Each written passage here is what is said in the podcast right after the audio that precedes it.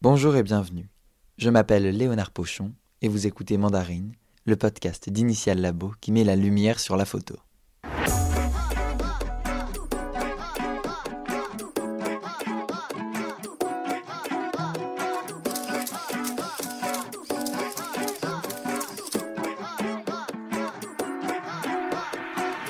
Si vous avez compris comment était l'ambiance à planche contact et ce qu'il s'y est dit, vous avez moins entendu parler des expositions.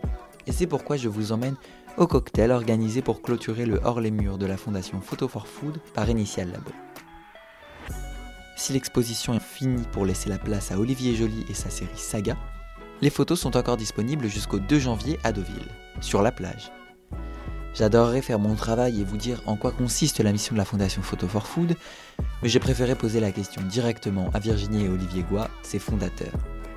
Vous pourrez ensuite écouter Laura Serrani, directrice artistique du festival, et deux des cinq photographes sélectionnés par la Fondation. Il s'agit de Pierre-Élie de Pibrac et Costanza Castaldi. Allez, je ne vous en dis pas plus et vous laisse avec l'interview. Avec Olivier, on a créé la fondation Photo for Food euh, il y a deux ans. Le projet, c'est de mettre l'art au service des autres.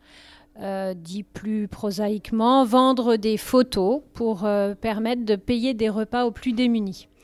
Et là, le festival Planche Contact est la parfaite illustration du projet de la Fondation, dans la mesure où la Fondation a payé des résidences à quatre photographes, euh, enfin exactement cinq, puisqu'il y en a, il y a un couple. Et ces photographes sont partis en résidence pour produire un travail photographique autour de la Normandie. Et donc ce travail a été exposé lors du festival Planche Contact. Et quand est-ce que vous avez créé la fondation Photo for Food et pourquoi? Alors on l'a créé il y a deux ans. Une autre illumination à l'époque, c'était que la photographie pouvait payer des repas et donc sauver des gens en France qui vivaient sous le seuil de, de la pauvreté.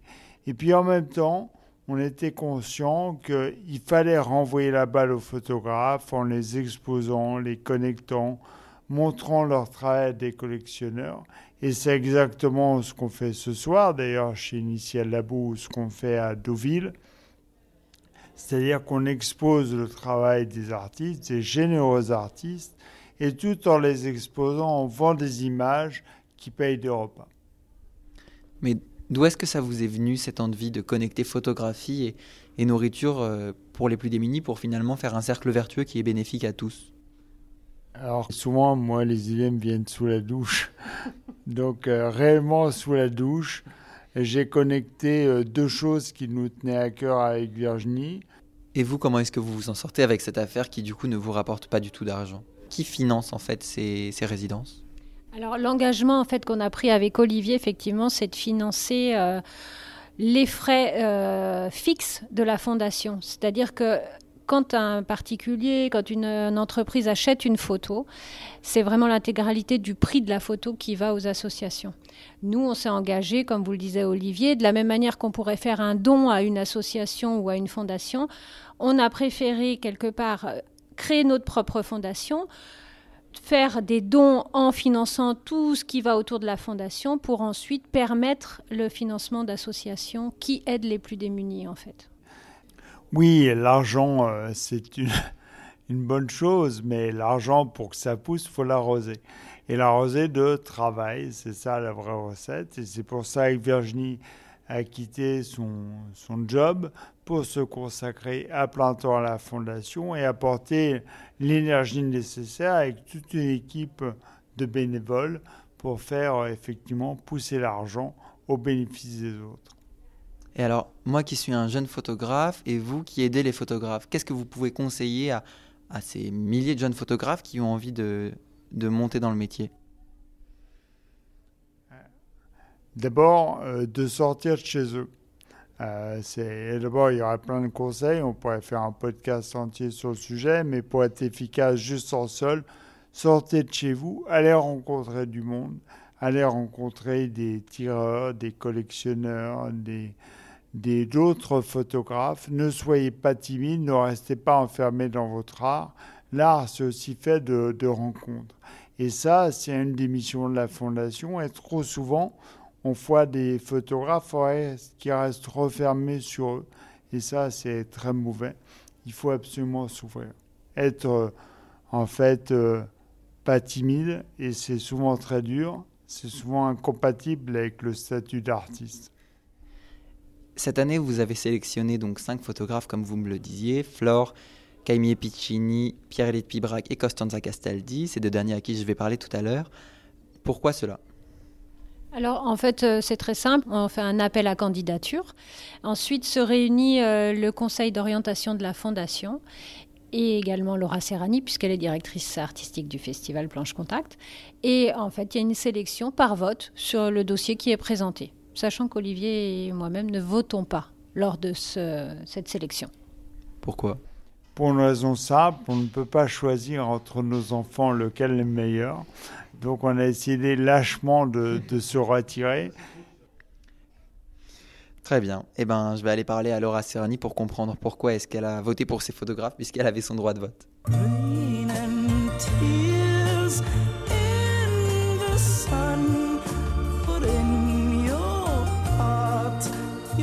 Bonsoir Laura Serrani. En tant que directrice artistique, j'imagine que vous avez un droit de regard euh, sur les photos finales qui sont présentées. Est-ce que vous avez aussi un droit de regard sur les photographes qui sont en résidence? Ben, Sous le photographe en général du festival, euh, bien sûr, dans le sens que je suis force de proposition et après on, euh, le programme de mon ressort de le constituer. Donc on choisit les photographes ensemble et ensuite j'essaie de les suivre autant que les autres photographes en résidence, donc d'être aussi présente que possible, de les aider un peu dans la sélection finale, etc. Tout ça, ça dépend après des photographes, mais cette année, encore plus que l'année dernière, euh, cette relation était plus intense. Euh, Flore, par exemple, avait envie de produire un film plutôt qu'une série photographique. Et on est allé dans ce sens, on l'a accompagné dans ce sens-là, aussi bien le festival que la fondation. Constance, elle est venue plusieurs fois, elle s'intégrait parfaitement au programme de résidence, il était chez nous avec tous les autres photographes, elle est venue plusieurs fois de ville, et Caime Piccini pareil, et la profondeur du travail qu'ils ont pu faire, on a voulu la transformer aussi euh, et, la restituer surtout euh, au-delà de l'exposition dans les pavillons, dans les quatre pavillons qui sont sous la plage, un grand format et donc très spectaculaire. On a voulu restituer la profondeur du travail effectué avec des projections au franciscaines. Ce nouveau lieu, à l'initiative de la mairie de Deauville, qui est ouvert à Deauville et qui est un endroit assez sensationnel où cette année nous pouvons prolonger le festival de de l'extérieur jusqu'à l'intérieur, donc avec une présentation plus muséale, des installations, des projections, et donc notamment la projection de Photo for Food, du film de Flore et des slideshows des autres. Et Caïm et Piccini, notamment, ils ont tellement travaillé que leur travail a donné aussi euh, vie à un, livre édité par les éditions Bessard. Je les avais mis en contact l'été dernier à Arles et le miracle s'est fait, le livre existe. Et donc aujourd'hui à Boulogne, nous avons sous la table les catalogues de Deauville, les livres de, de Caime Piccini et cette belle exposition qui est encore une autre façon de, de percevoir et de recevoir le travail que les photographes ont fait en résidence. Et la résidence, donc, comme vous le disiez, c'est le, un peu le concept aussi de planche contact. Vous êtes arrivé, c'était déjà en place. C'est quelque chose qui vous plaît? Ah si, ça me plaît beaucoup parce que c'est, ça fait de Deauville un festival tout à fait original et aussi un, vrai laboratoire. C'est un laboratoire où on travaille ensemble avec les photographes. À Deauville, la particularité, c'est que tous les travaux comme nous présentons sont inédits et que tout est réalisé pendant la période de résidence. Et c'est un gros enjeu pour les photographes, c'est un gros enjeu aussi pour moi parce qu'on ne sait jamais où on va quand on, passe commande, entre guillemets.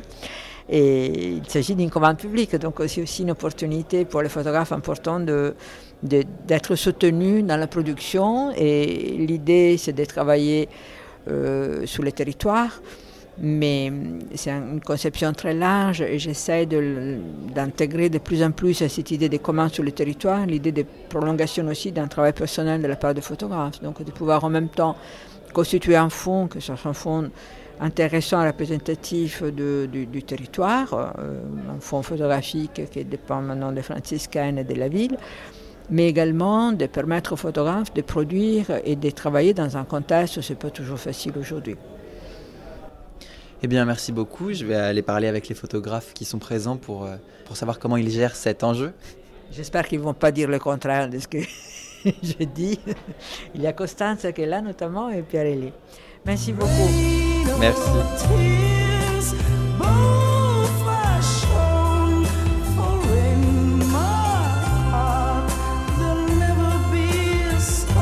Prénomme Costanza.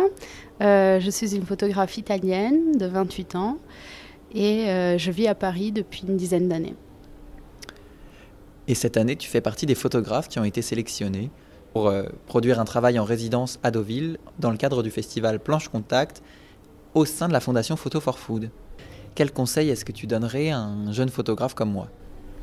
Persévérance, patience, constance et persévérance. Beaucoup de passion, elle est nécessaire, sinon on ne peut pas avancer. Alors est-ce que tu peux nous parler un petit peu de ce que tu as décidé de, de montrer quand tu étais en résidence à Deauville? Oui, alors euh, en fait pendant la résidence à Deauville, euh, c'était juste la fin du confinement, le, la fin de l'hiver. C'était assez compliqué de trouver des endroits ouverts pour euh, faire des photographies, de circuler aussi. Donc il a fallu réinventer un peu le projet.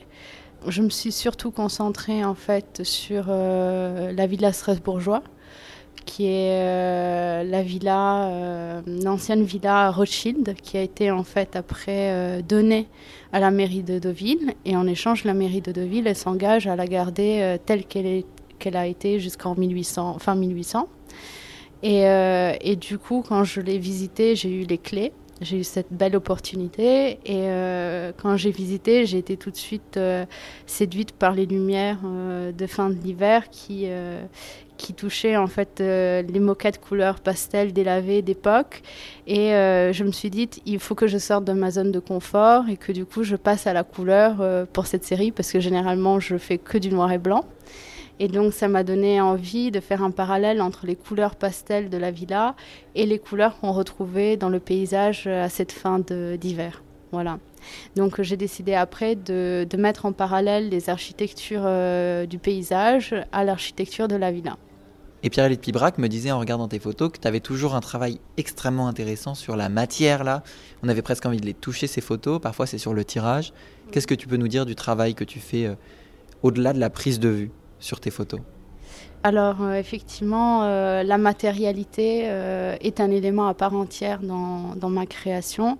je dédie énormément de temps à la recherche euh, du bon papier, du bon type d'impression. Souvent, j'utilise des papiers japonais faits à la main ou alors des papiers allemands non traités chimiquement parce que je suis spécialisée aussi bien avec l'aide bien évidemment du maître d'art Fanny Boucher euh, en héliogravure qui est une technique de fin 1800 euh, assez laborieuse où en fait il faut graver des plaques en cuivre pour obtenir l'image et après elles sont induites avec des pigments naturels.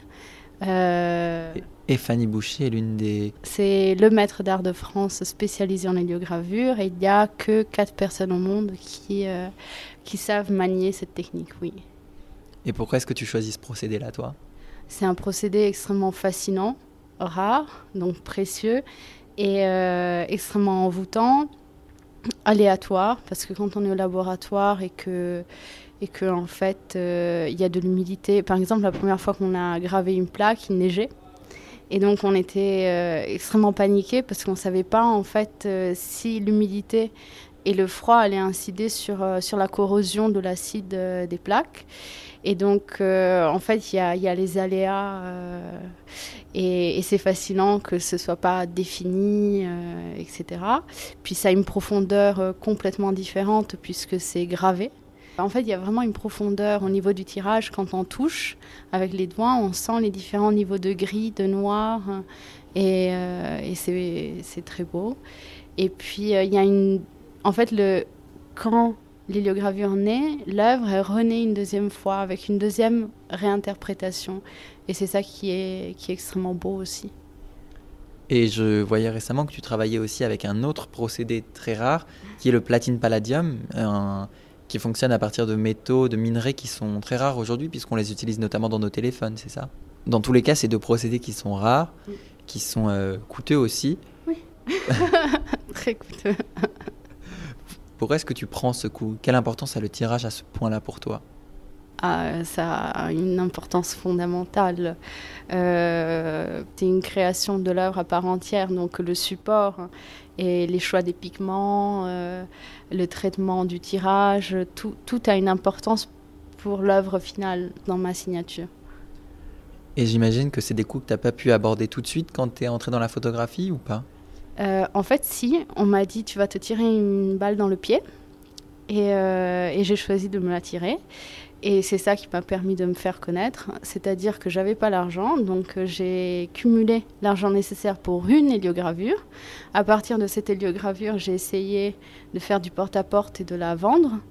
Euh, je l'ai vendu petit à petit en quelques exemplaires à un coût euh, très bas par rapport à ce que ça valait. Et petit à petit, j'ai récupéré le reste de l'argent nécessaire pour tirer les autres héliogravures. Hmm. Et euh, j'ai réussi et, et, comme ça, j'ai imposé aussi mon, mon, style tel que j'avais vraiment envie qu'il soit et pas modelé par les besoins de galeristes ou, ou pour une spéculation de court terme. Voilà. Et là, les photographies qu'on voit à, Initial, il y en a qui sont faites en héliogravure? Euh, Non, alors c'est Lionel qui les a tirées. Et euh, c'est du tirage pigmentaire, fine art. Mais par contre, la particularité, c'est que c'est tiré sur du papier japonais à wagami. Et ce qui confère en fait cette, idée de, pastel et d'aquarelle. Très bien, merci.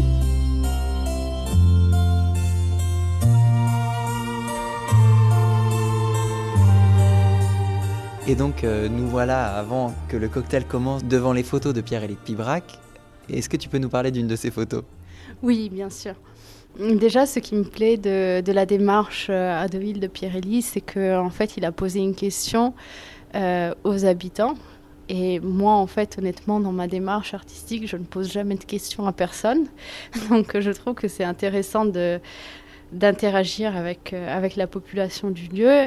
Et euh, il y a une photo qui me fascine tout particulièrement, et c'est celle euh, en fait sur la plage, au coucher de soleil. Il y a un bunker. Et en fait, ce qui me plaît, c'est que un bunker, c'est quelque chose qui est en béton, en béton armé. Ça, ça a toute une, des références euh, avec la guerre, etc. Et euh, j'aime beaucoup le fait qu'il euh, projeté en fait une image de, la mer dessus. ce qui confère une, légèreté, une poésie extrême à quelque chose qui a énormément de poids, de lourdeur symbolique.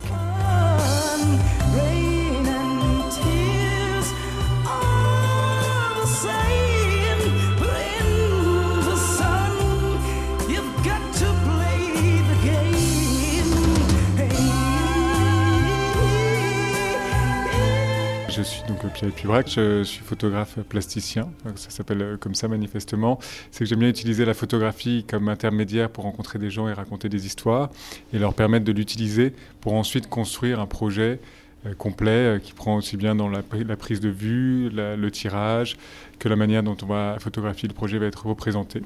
voilà, donc ce que je fais, c'est que c'est vrai des, des, vraies immersions en fait quand ces projets-là.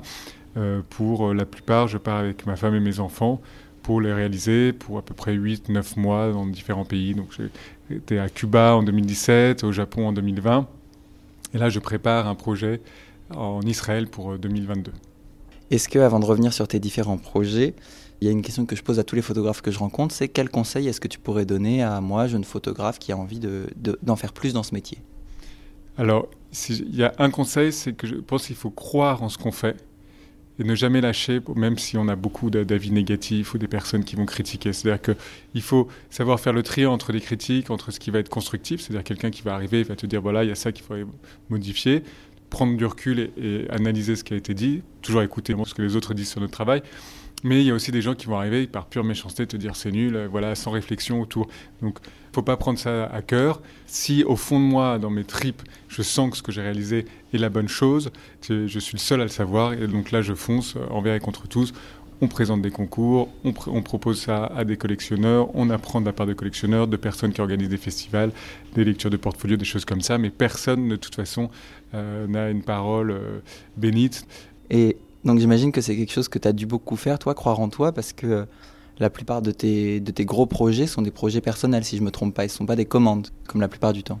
J'ai la chance de pouvoir maintenant faire que des projets personnels. Après, j'ai eu beaucoup d'échecs, hein, parce que j'ai présenté beaucoup de concours qui ont échoué, il y en a qui ont réussi, purement dans la création. Je cherche en rencontrant les gens, en créant avec eux, comprendre quelle est la manière la plus pertinente possible de le faire. Donc mes projets évoluent toujours. Donc pour ça, il faut une immersion totale. Pour l'immersion totale, c'est énormément de temps. Et en plus, c'est avec ma famille, parce que je ne vais pas être resté loin de mes trois enfants et de ma femme pendant des siècles.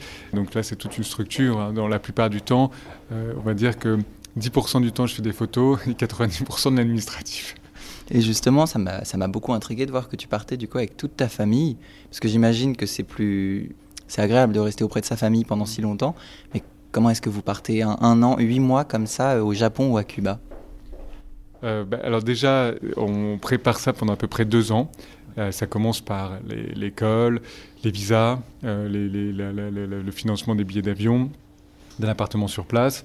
et voilà. Et après, en rencontrant une personne, deux, trois, quatre, cinq, je jette des lignes, un peu comme à la pêche, je prends le temps, je, je, patiente. Et de temps en temps, ça vient. Et là, ça m'emmène sur un chemin. Et à partir de là, les, les, belles, les rencontres les plus intéressantes, enfin les plus intéressantes, elles sont toutes intéressantes, mais celles qui vont me permettre de créer, de réaliser l'image, vont arriver. ça prend toujours deux, trois mois avant que la première image soit, soit réalisée. Donc il faut de la patience, du recul, du recul. Et pour avoir cette patience et ce recul, bah, c'est la vie de famille. C'est-à-dire que j'ai autre chose à faire en allant dans ces pays que d'être purement concentré dans mon travail. Je dois aussi euh, nourrir les enfants, continuer à gagner de l'argent, euh, savoir euh, régler les problèmes euh, du quotidien, l'école, les, soucis, donc, et, tout ça, ça fait en sorte que bah, je continue à avoir la, même organisation de vie que j'ai en France. Ça permet de ne pas stresser, se focaliser totalement sur le projet en disant oh là là, je perds mon temps, le temps passe, je ne, sais rien faire, je n'y arrive pas. Après ça, ça ça te remet les pieds sur terre, ça te remet dans l'essentiel, et finalement, ça te permet d'avoir un recul qui te permet d'être beaucoup plus solide est beaucoup plus pertinent dans la manière d'avancer, dans la sélection des choix et des rencontres, des, chemins à suivre. Et alors pour Planche Contact, tu as travaillé avec la fondation Photo for Food. Qu'est-ce que ça t'a inspiré la Normandie? Déjà, quand euh, Olivier euh, m'a dit et Virginie que euh, j'allais pouvoir réaliser ce projet, j'étais vraiment ravi parce que c'est une chance pour moi. C'est la première fois que j'ai travaillé sur la France. J'ai fait l'Opéra de Paris, c'est pour moi une, entité à part. Et, et donc, c'est la première fois que je me confrontais au terrain d'une région française. Et ce qui, euh, évidemment, le projet a beaucoup changé par rapport à ce que j'avais imaginé au départ. Et, euh, et donc, ce n'est pas sur la ville de Deauville, mais sur la Normandie euh, en, général. Et ça a été assez extraordinaire parce qu'en plus, c'était un cadeau que, m'a fait le festival et la fondation de pouvoir travailler à un moment où c'est très compliqué parce que c'était pendant le deuxième confinement, il y avait le couvre-feu et finalement, bah, ce projet m'a permis euh, d'aller euh, travailler, d'aller au contact des gens, malgré euh, un, contexte qui faisait en sorte voilà, qu'il n'y a aucune interaction possible. Donc pour l'anticiper au début, je voulais continuer dans une ligne de construction comme j'ai l'habitude de faire, plus sur un, travail sur le pré-industriel. Et finalement, en avançant, en rencontrant des Normands pendant le couvre-feu, en leur demandant ce qui leur manquait, ce qui était compliqué par rapport à l'actualité, beaucoup me sortaient le cinéma. Et donc, euh, je me suis dit, tiens, bah, en fait, c'est vrai que euh, c'est un pays qui, euh, de cinéma. Et, en fait, j'ai trouvé ça très intéressant. Je me suis dit, bon, bah, tout est vide. Je vais aller remettre le cinéma à sa place là où il a été tourné. C'était des moments pleins de vie avec les équipes techniques, les acteurs, enfin, tout ça. Donc, un monde incroyable. et voilà. Et donc, j'ai fait toute la côte normande. Et j'ai retenu neuf spots de différents films, Un mauvais fils, Il faut sauver le soldat Ryan, le, jour le plus long, été 85, euh, les valseuses, euh, à Saint-Jean-Hiver, euh, Quai des Brumes, enfin voilà, c'était Le Havre aussi, et donc c'était très très très sympa. Et alors, quel est le titre du projet, puisque tu dis qu'il a autant d'importance que celui d'un film? Ah bah Là, c'est Illuminé. C'est vraiment la mise en lumière, le, le du cinéma, l'éclairage de la vie, la mise en avant des émotions, du, des, des, des, lieux, des, gens. Je te propose, euh, comme on est à Initial Labo et qu'on a la chance donc d'avoir les tirages sous les yeux, d'aller me parler, pas de tes photos, mais des photos de Costanza Castaldi. Avec un grand plaisir. Donc nous voilà devant les photos. De quelle photo est-ce que tu souhaites nous parler? Ah, C'est difficile, il y en a beaucoup euh, que j'apprécie. Alors, j'aime bien celle-là qui, qui, a été prise à Deauville, qui est un intérieur. On voit le vide de l'espace intérieur, la, construction de ce qui a été un, moment aussi bah, où les gens ont, vécu. Maintenant, ça a été mis comme immortalisé sur pause. cet espace qui est une, villa très connue à Deauville. Et finalement, ça nous emmène à imaginer qui était là, euh, qu'est-ce qu'ils ont fait à ce moment-là, toute la vie qu'il y a eu, et en même temps comment cette vie s'était petit à petit évaporée jusqu'à ce que Costanza arrive là pour photographier. Et je trouve que ça s'accompagne très très bien de ces paysages extérieurs. Alors il y en a qui m'amusent en plus parce que je suis passé devant et j'ai trouvé très très beau et moi j'ai pas pas eu cette capacité à les photographier de cette manière-là et c'est pour ça que j'apprécie d'autant plus son travail parce que c'est beaucoup de lieux que je connais euh, que je n'ai pas photographié, mais dont j'ai aperçu la beauté et j'ai apprécié la beauté et qu'elle a su capturer. Ça, je trouve ça passionnant. Après, c'est ce qui m'intéresse dans ce projet du festival Blanche Contact et Photo for Food avec la Fondation, euh, c'est qu'on ait quatre écritures différentes, qu'on nous a donné exactement le même sujet et que finalement on en a fait quelque chose d'extrêmement différent, complémentaire et assez passionnant. Moi j'aime beaucoup tous les photographes qui sont là et, ça m'a beaucoup intéressé, euh, beaucoup intrigué et beaucoup questionné. Euh, donc, ce qui me fait revoir différemment la Normandie, alors que j'y ai passé pas mal de temps pour réaliser le mien, mon projet. Donc ça, c'est assez génial. chez Costanza, je trouve qu'il y a une vraie, vraie, vraie poésie, une capacité de cadrage est magnifique. Et aussi, euh, bah, là, particulièrement sur ces trois tirages, c'est euh, l'importance qu'elle donne au tirage.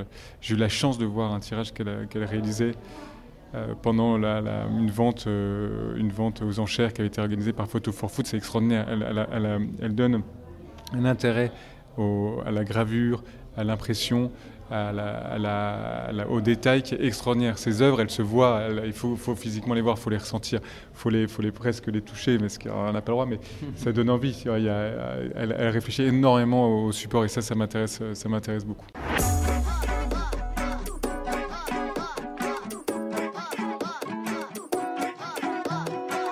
Eh bien, j'espère que vous avez bien compris le rôle de la Fondation et que vous avez eu envie d'en savoir plus sur Costanza Gastaldi et Pierre-Élie de Pibrac, ou encore Flore et Caimi Piccini, les autres photographes de cette édition. Peut-être même que vous avez eu envie d'acheter une photo. Et si c'est le cas, je vous mets le lien en description avec les autres informations à retenir. Merci à Virginie et Olivier Goua, Laura Serrani, Costanza et Pierre-Élie. Merci aussi à Initial Labo et plus particulièrement Julien, Gilles et Denise qui s'occupent avec moi de la gestion de ce podcast. Merci à vous d'avoir écouté cet épisode jusqu'au bout. Pour nous soutenir et nous permettre de toucher plus de gens, vous pouvez en parler autour de vous. C'est ce qu'il y a de mieux. L'habillage sonore est issu de la musique Rio Rio Rio, composée par Giulio Folaco, et exceptionnellement de Rain in Tears de Aphrodite's Child. Vous venez d'écouter Mandarine, le podcast d'Initial Labo qui met la lumière sur la photo.